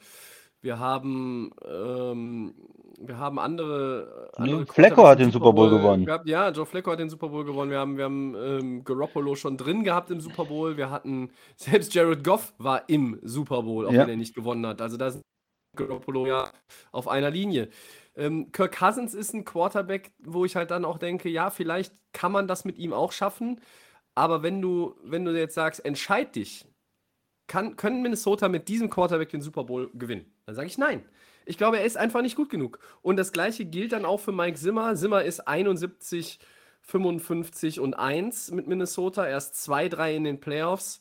Ähm, und Cousins Bilanz liest sich halt dann auch nochmal schlechter in der Regular Season. Äh, er ist 32, 29 und 1. Was ist das in of Durchschnitt, Game Sprache? Das Ja. ist Middle of the Pack in Delay of Game Sprache. Wir haben gesagt, Minnesota ist ein Middle of the Pack Team. Sie spielen wie eins, sie werden die Saison wie eins beenden. Ähm, und äh, beide sind irgendwo okay. Ja, also äh, Simmer als K- Head Coach und auch Cousins als Quarterback, aber sie sind nicht gut genug für mehr. Das ist einfach meine Meinung. Ähm, und ich glaube, dass es schwierig ist, wie du sagst, dass man da jetzt irgendwo in beiden Sektoren Veränderungen herbeiführt. Auf dem Head Coaching, auf der Head Coaching Position ist es ja einfach auch aufgrund der, der vielen Dollares, die Richtung äh, You Like That fließen, dann schon einfacher, dass man sagt, okay, Simmer raus, jemand anderen rein. Ähm, und Minnesota bleibt sicherlich auch immer ein spannender, spannender Ort für, für Coaches, die irgendwo eine Head-Coaching-Vacancy füllen möchten, ob das jetzt Co Coordinator sind, die, die irgendwo anders geglänzt haben oder, oder wer auch immer. Weil du hast einen Delvin Cook, du hast Justin Jefferson, zu dem kommen wir jetzt gleich, du hast Thielen, du hast ähm, auch in der, in der Defense natürlich äh, immer, immer noch den einen oder anderen Playmaker, viele junge Leute und vielleicht kannst du äh, halt da dieses Team auch noch mal ein Stück, Stück anders anpacken und anders formen. Aber äh, Ja, ist, glaube, ist, äh, ja, ist, ist, ist äh, Kirk Cousins der Mike Zimmer der NFL Quarterbacks? Äh, ja, kann man so sagen. kann man vielleicht so sagen. Ähm, auf jeden Fall, man, man kann halt mit ihm in den Super Bowl kommen. Man kann vielleicht sogar einen Super Bowl gewinnen, aber man kann das, glaube ich, nicht, wenn man ihm so viel bezahlt, wie sie im Moment bezahlen, weil dann wird es natürlich auch schwierig, das ähm, Roster so auszufüllen. Oder es gibt nur ganz spezifische Situationen, wo man das schaffen kann. Und im Moment ist Minnesota, glaube ich, da ähm, nicht richtig aufgestellt insgesamt und hat ähm, ja finanziell de, und, und von den Draft-Picks nicht die, die Möglichkeiten, ein Roster zu bauen, was zu einem Cousins so passt, dass er sie auch in Super Bowl führen kann. Ähm, aber gehen wir zu, zu Jefferson rüber. Ähm, erstmal war für mich die Frage, ist er dieses Jahr ein Top 5 Receiver? Um das zu beantworten, ist ja, ja, ist er. Äh, es, gibt, es gibt nicht fünf Leute, die, die ganz klar besser sind als er. Man kann vielleicht sagen, äh, Cup ist besser, man kann vielleicht sagen, Devontae Adams ist besser noch als Receiver insgesamt, aber der hört schon auf. Ähm, vielleicht ein, ein, Chase schon, aber der ist Rookie, der hat erst eine Saison gespielt. Tyreek Hill mit seinem Speed ähm, mögen vielleicht die einen oder anderen besser finden oder mhm. äh, Debo Samuel mit seiner Vielseitigkeit für die 49ers, aber er spielt konstant äh, Top 5 Niveau dieses Jahr und äh, letztes Jahr muss man sagen, war er auch ein Top 5 Receiver. Er hatte 1400 Yards, das war Platz 3 in der Liga. Wenn man äh, Kelsey als Tight End rausnimmt, hat er sicherlich zu den Top 5 gehört. Ähm, Hopkins und, und Ridley waren letztes Jahr noch da, äh, Namen, die man nennen muss. Dix, äh, aber die haben alle irgendwo schwächere ähm, Jahre, sicherlich auch wegen Verletzungen. Mhm. Ja, also ist er letztes Jahr und dieses Jahr ein Top 5 Receiver gewesen und das reicht für mich dann auch, um zu sagen, insgesamt, er ist im Moment ein Top 5 Receiver der Liga. Ähm, er, seit, er, seit er in die Liga kommt, da sind, wie gesagt, andere Namen auch, die man nennen sollte. Äh, deswegen würde ich ihn vielleicht noch nicht in die Top 3 bringen, weil ein Adams oder ein Dix oder ein Kupp haben haben, äh, Cup haben ja mehr Erfahrung, haben schon mehrere Saisons auf dem Niveau gespielt und ähm, da wäre ich mir vielleicht ein bisschen sicherer, wenn ich die jetzt ähm, einsetzen würde. Aber Top 5 Receiver, ja. Top 5 Receiver ist er aktuell auf jeden Fall. Ähm, das Ganze hing ja auch jetzt, die Frage hängt ja auch daran, er hat mit 2,851 äh, jetzt die, diesen Rekord gebrochen in den ersten zwei Saisons Receiving Yards. Das hat Randy Moss gehalten. Also äh, da ist natürlich, äh, wie immer so schön sagt, ist ein Good Company. Und er ist für mich in dieser Saison ein Top 3 Receiver. Mein Ranking in dieser Saison, as it stands, äh, Cooper Cup, Devante Adams, Justin Jefferson, Jamar Chase, Debo Samuel. Ich nehme Tyreek Kill aus meinen Top 5 raus weil er, ich weiß nicht, er hat nicht diese, nicht diese, äh, in dieser Häufigkeit die Monster-Performances äh, vergangener Jahre. Das lag auch natürlich an vielleicht den ein oder anderen Problemchen bei Mahomes, insgesamt der Offense, äh, dass man auch wieder vielleicht in Kansas City den Ball mehr bewegt über, über, den, über den Lauf. Ähm, deshalb ist jetzt dieses Jahr da äh, kein Tyreek Hill drin in dem Ranking. Ähm, ich packe ihn, wie gesagt, auch in die Top 3 in dieser Saison. Äh, aber du musst das Ganze bestätigen. Du bist im zweiten Jahr. Ähm, du musst es im dritten und vierten Karrierejahr ja auch hinbringen. Du willst dann einen neuen Vertrag haben. Äh, das bringt uns auch wieder nochmal zurück zu Kirk Cousins. Ne? Du sagst, der, der kriegt viele Dollar und äh, dann ist das Roster nicht so gebaut. Und, und wenn dann irgendwann Jefferson den Vertrag will, äh, dann hast du einen teuren Quarterback, einen teuren Receiver, du hast einen teuren Running Back. Äh, und wer weiß, wer, wer sonst noch dann auch äh, bis dahin nochmal einen neuen Vertrag bekommen hat, in der Line oder auch in der Defense. Ähm, bestätigen ist so ja. dieses Stichwort für mich einfach. Ne? Weil, wir, weil, ja, weil man ja auch gesehen hat, so, so Spieler wie äh, Odell Beckham Jr., die haben auch am Anfang der Karriere Rekorde aufgestellt. Und da war es, ist das der nächste absolute Topstar. Und die sind dann irgendwann auch ein bisschen abgefallen. Also ja, ähm, aber man sieht öfters auch mal Rookie-Receiver oder in die ersten zwei Jahre, die extrem gute Leistung bringen. Ein bisschen warten, ein bisschen anschauen, aber im Moment ist er ein Top-5-Receiver, ne? Ja, und wenn Ja. jetzt Stand heute, äh, vor 2022 wäre mein Wide Receiver Ranking tatsächlich Davante Adams, Tyreek Hill, den ich dann wieder da reinnehmen würde, Cooper Cup, Jefferson und Dix. Das wären dann meine Top 5 vor der neuen Saison Stand heute.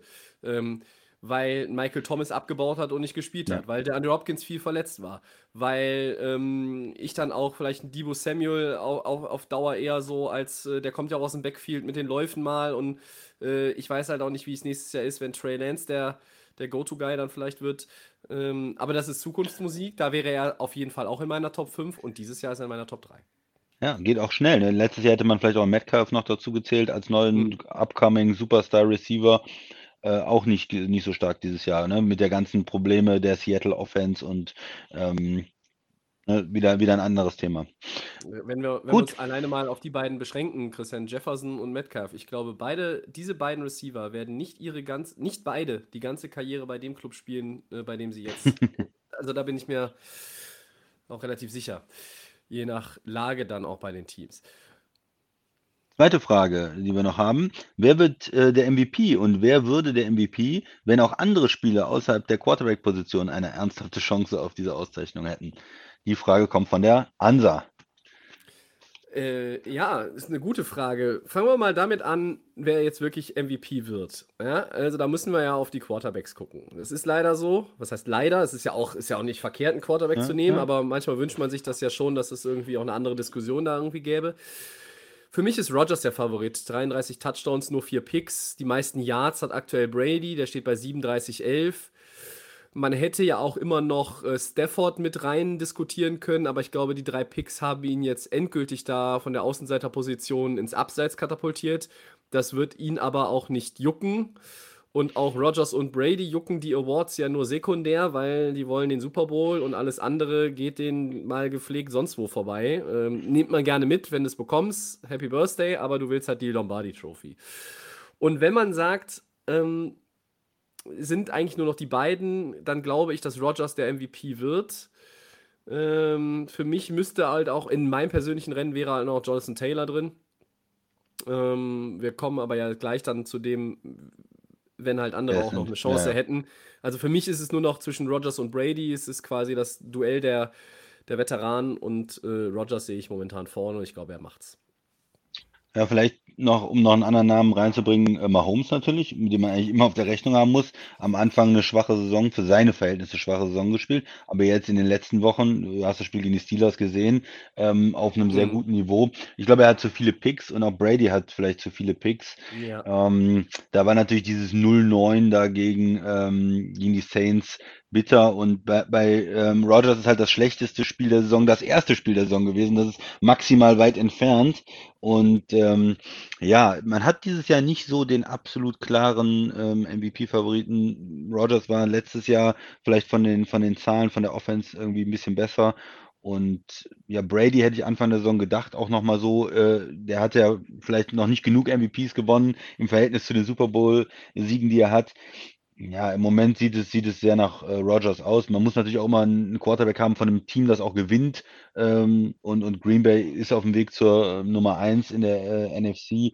Das würde natürlich ganz gut passen. Also Favorit Rodgers und noch Chancen vielleicht für Brady oder Mahomes über gewaltige Performance und wenn Green Bay vielleicht noch die zwei Spiele verliert, da ranzukommen. Also ich sehe es noch nicht als ausgemacht an, aber so äh, 60% Rodgers, 70% Rodgers im Moment. Mm, Ja, ich glaube glaub es auch, weil er hat auch noch das beste Quarterback-Rating. Das ist dann schon für viele, die darüber abstimmen, auch noch so ein Indikator, äh, wo man sagt, ja, das ist vielleicht nochmal so ein weiteres Argument, was mich dann noch überzeugt, meine Stimme Aaron Rodgers zu geben. Und ich meine, viel Kontroverse äh, in den letzten Monaten um den Kollegen hat es ja, hat's ja wirklich gegeben. Und ähm, die sportliche und- Performance, um die es halt aber dann hier letztlich geht, die ist unstrittig. Äh, er ist einfach auch über Jahre der Beste, wenn es darum geht, Turnover zu vermeiden. Ja? Er geht dann nicht Und- ins Risiko. Er wirft den Ball ins Aus. Ne?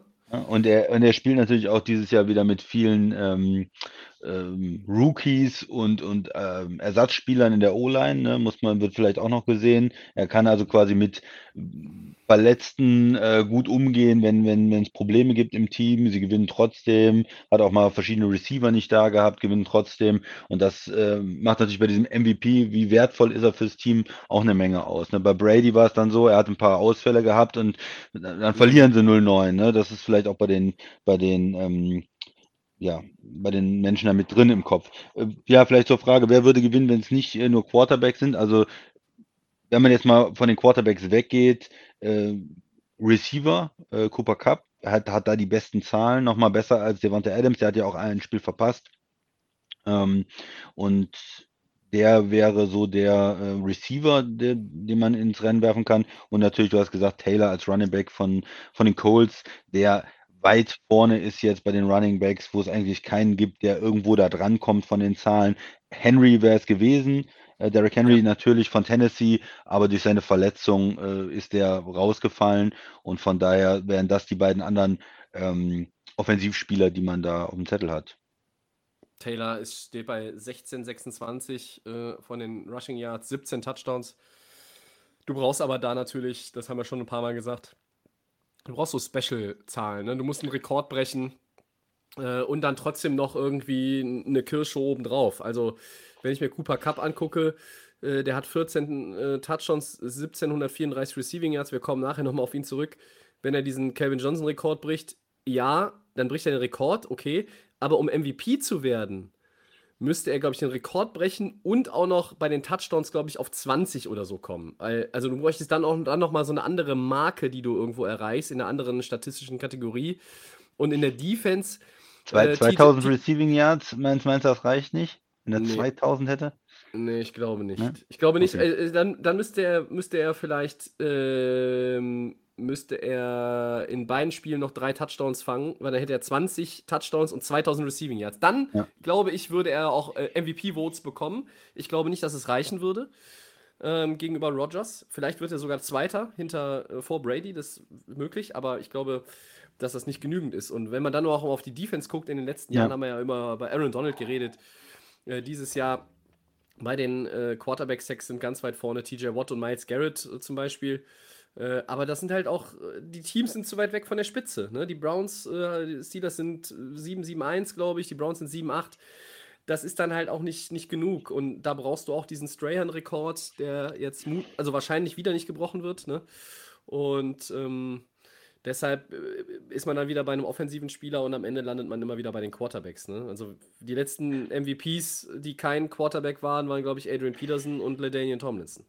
Ja, und auf der anderen Seite, klar, man kann auch über Corner oder so nachdenken, aber ja, äh, Dix für, für, für Dallas mit den ganzen Picks, aber es ist auch nicht so, dass es für eine MVP-Saison reicht irgendwo. Ne? Da bräuchtest du als Cornerback, glaube ich, einen Pick pro Spiel. Ja. Also auch da, das, das, sind, das sind dann schon Sachen, an die du nicht rankommen kannst. Und ein Quarterback braucht dann halt nicht dieses Mahomes-Jahr mit 55 Touchdown-Pässen. Dem reichen dann, in, was heißt in Anführungszeichen, aber Rogers wird MVP mit, ich sag jetzt mal, 41 und 5. Und das ist dann auch okay. Es ist dann, hm. es ist dann fair. Hm? Okay, ich hoffe, dann haben wir die Fragen äh, einigermaßen beantwortet und gehen dann in Segment 4 über Woche 17. Tobi, mhm. Bengals 9-6 gegen die Chiefs 11-4. Zwei Divisionsführende, die gegeneinander spielen. Ähm, die Steelers konnten ja den Lauf der Chiefs überhaupt nicht stoppen, sind da untergegangen in Kansas City. Ähm, können das die Bengals? Ne, mit dem Sieg äh, kommen sie natürlich dann dem Divisionssieg ein ganzes Stück näher. Und mit einer Niederlage werden sie da wieder reingezogen. Äh, wie siehst du das Spiel? Mm, also, die Bengals haben eine starke Performance gegen gebeutelte Ravens auch gehabt. Ne? Das, das darf man im Gesamtbild nicht außer Acht lassen. Bo, du hast es vorhin schon mal gesagt, 5,25, vier Touchdown-Pässe. Ich traue den Bengals einen Sieg gegen Kansas City zu, aber dafür muss vieles, vielleicht sogar alles passen im Spiel der Bengals. Du musst ähm, Turnover vermeiden, du musst sehr effizient sein in der Red Zone, du musst die Drives zu Ende bringen, du musst die äh, vielleicht sogar in einem, in einem Spiel, was mal wieder so Vintage Chief High Scoring werden könnte, musst du halt Schritt halten. Äh, die Bengals Defense kann auch mal Akzente setzen, aber die Chiefs haben ja auch ihre Turnover äh, radikal ja, runtergefahren, ne? Runtergefahren, die, die sind nicht mehr so fehlerbehaftet und das wird halt, wird halt extrem schwierig.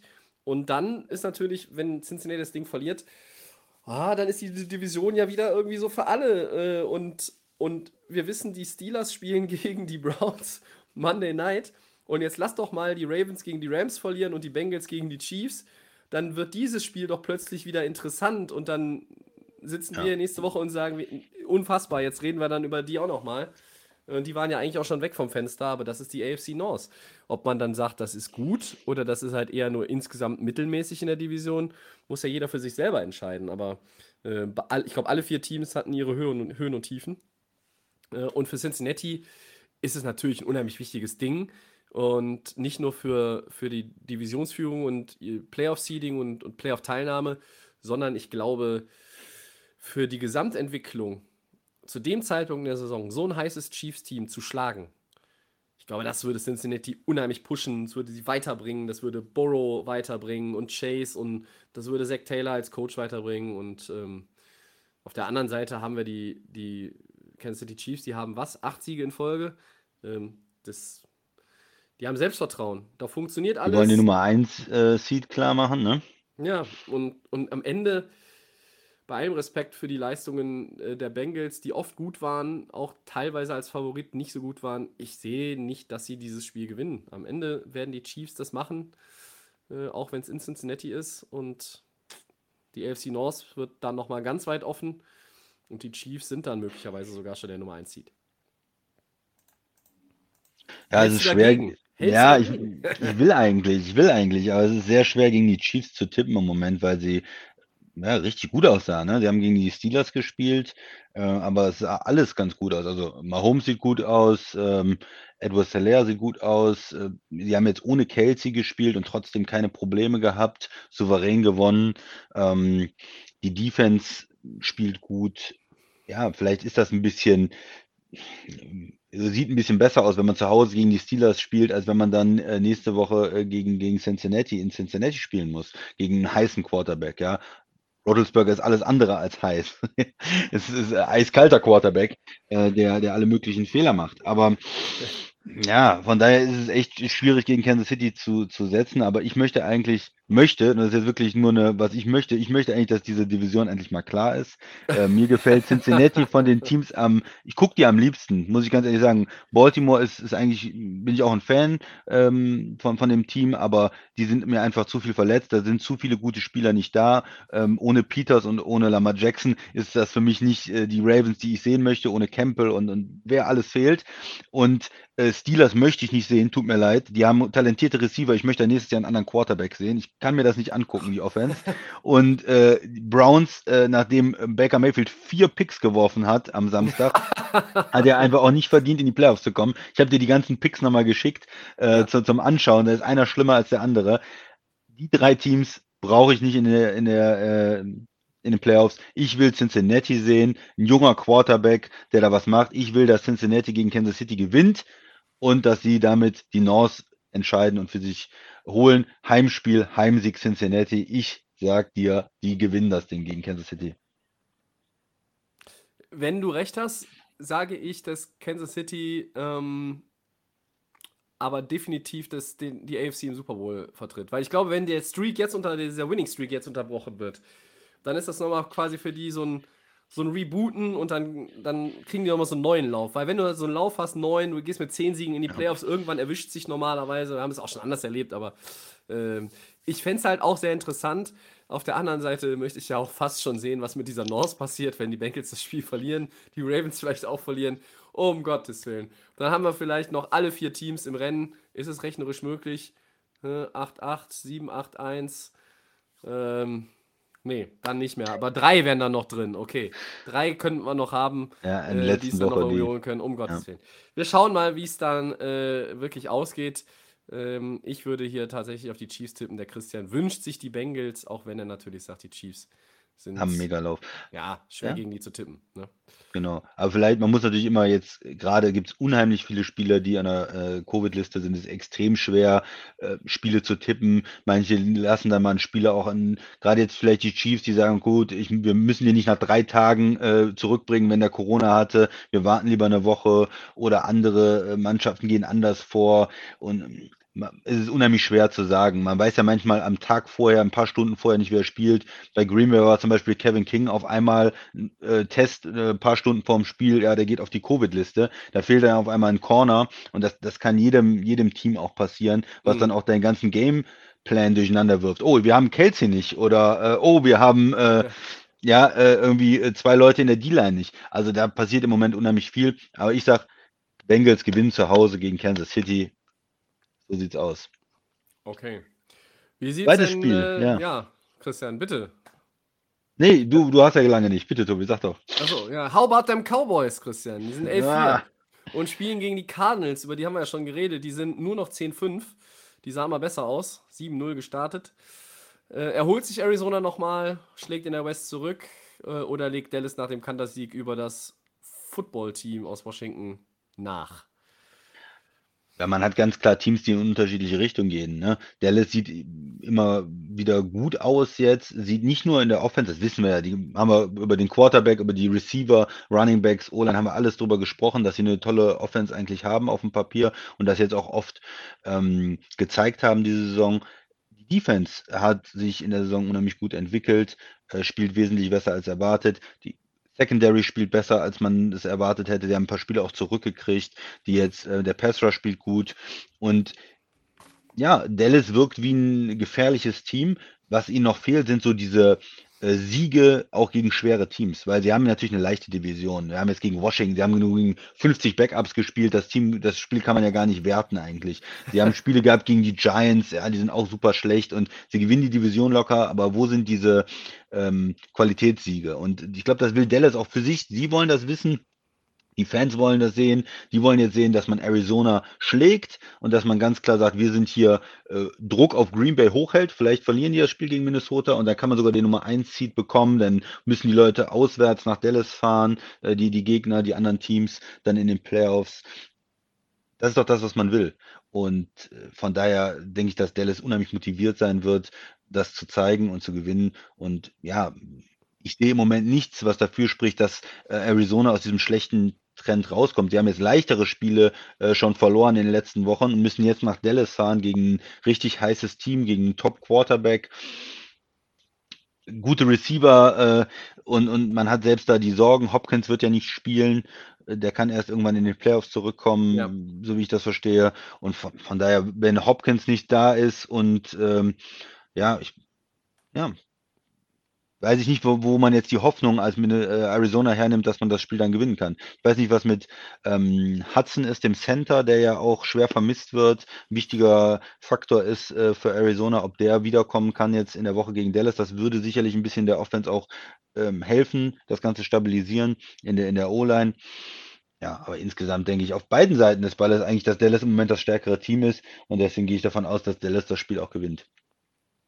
Das ist alles richtig und genau äh, deshalb erwarte ich, dass Arizona jetzt dieses Spiel gewinnt. ich, weil, weil genau das, genau wenn man so argumentiert, eigentlich immer das Gegenteil eintrifft. Und die NFL ist unpredictable und diese Saison ist äh, wirklich durch viele Faktoren, es ist nicht nur Verletzungen und Covid, es ist auch teilweise dann, dann auch, wenn du, wenn du fast alle oder auch alle da hast, manchmal einfach ein, ein, Tag, wo dein, deine Leistung nicht passt, wo du vielleicht auch irgendwo auf dem falschen Fuß erwischt wirst, der gegnerische Coach einfach den Tick cleverer war, noch ein paar Asse irgendwie rauszieht aus dem Ärmel und, und du dann ähm, vor Probleme gestellt wirst. Äh, zu Dallas muss man einfach mal ganz klar sagen, äh, ich sehe bei den Dallas Cowboys nur zwei Quality Wins. Die haben nämlich nur zweimal gegen Teams gewonnen, die nach 16 Wochen einen positiven Rekord haben. Das sind einmal die Chargers. Das war in Woche 2 ein ganz enges Ding. Hätten die Chargers auch gewinnen können. Da waren die Chargers drauf und dran und haben nicht gerade in Houston verloren. Und das andere war halt dann der Sieg in Overtime bei den Patriots. Ja? Ansonsten die Cowboys-Siege, wir schauen sie uns an. Gegen die Eagles, gegen die Panthers, gegen die, Gi gegen die Giants, äh, gegen die Vikings, gegen die Falcons, dann gegen die Saints, gegen Washington, gegen die Giants und nochmal gegen Washington. Also hat der Christian natürlich wieder mal recht, indem er sagt, wo sind denn hier die Qualitätssiege? Ja, Aber ich sehe zwei. Gegen, ja, gegen, die Eagles ist, ist ja auch ein, gegen die Eagles wäre auch ein Qualitätssieg dann nach deiner äh, Rechnung. Die sind 8-7 im Moment. Stimmt, ja, stimmt. Dann sind es drei. Ne? Dann müsste man vielleicht noch dazu zählen. Die spielen ja noch einmal gegeneinander. So, okay, dann sind es ja. drei. Also das heißt drei von elf, Entschuldigung die Eagles. Ja, für mich sind die Eagles irgendwie ein 7-8-Team. Ich weiß auch nicht. Falsch abgespeichert. Ähm, aber da ist nicht viel, ne? Du hast schon, hast natürlich na, recht, das habe ich ja, auch aber, gesagt. Ne? Aber am Ende, am Ende, du kannst ja nichts dafür, dass du, dass du gegen, gegen Teams spielst, die dann, die dann irgendwo äh, wenig auf die Reihe bekommen. Ich meine, als sie gegen die Panthers gespielt haben, äh, waren die Panthers vom, vom Rekord auch noch ein bisschen besser unterwegs, ne? Äh, ja. Das war in Woche 4, da waren die Panthers 3-0, ja. Ja. Äh, Du hast, ähm, hast gegen die Vikings äh, gespielt, das war auch ein enges Ding. Die sind ja jetzt auch nicht äh, weit weg davon entfernt, also weit davon entfernt, Playoff-Team ja. zu sein.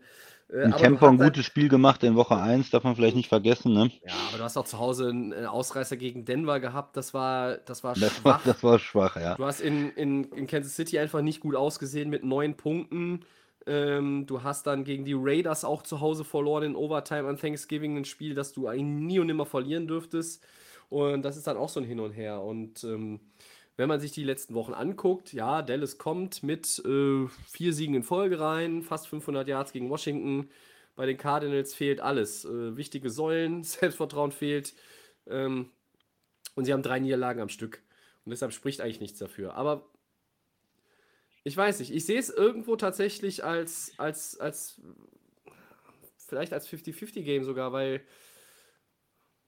ja, okay, vielleicht ist auch nur der Wunsch der Vater des Gedanken, weil wenn ich dann überlege, Wenn Dallas verliert und die Rams gewinnen, kommen die Rams im, im Ranking weiter hoch. Ich will ja auf keinen Fall, dass die Rams Dritter werden im Seeding und dann gegen die Niners spielen in den Playoffs als Sechster.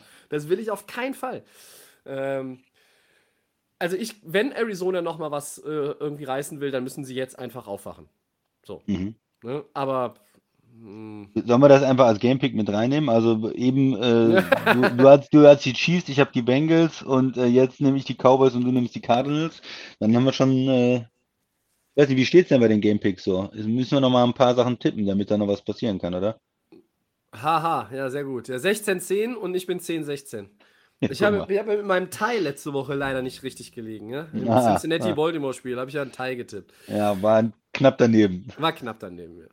Äh, ähm, ja, willst du jetzt alles hier von Segment 4 noch reinnehmen? Also das Bengals-Spiel auch, oder was? Ja, beide. Warum denn nicht? Ja, na, komm, dann machen wir ja hier ganz viele Gamepicks. Dann muss ich das jetzt alles mir hier notieren. Das ist ja gar kein Ja. Problem. Also, dann fangen wir mal damit an, dass du sagst, Cincinnati gewinnt, ne? Ja, Ich sag Kansas City. Ja, Ich sag jetzt auch Arizona. Warum, weiß ich nicht, aber ich sag es und du sagst Dallas.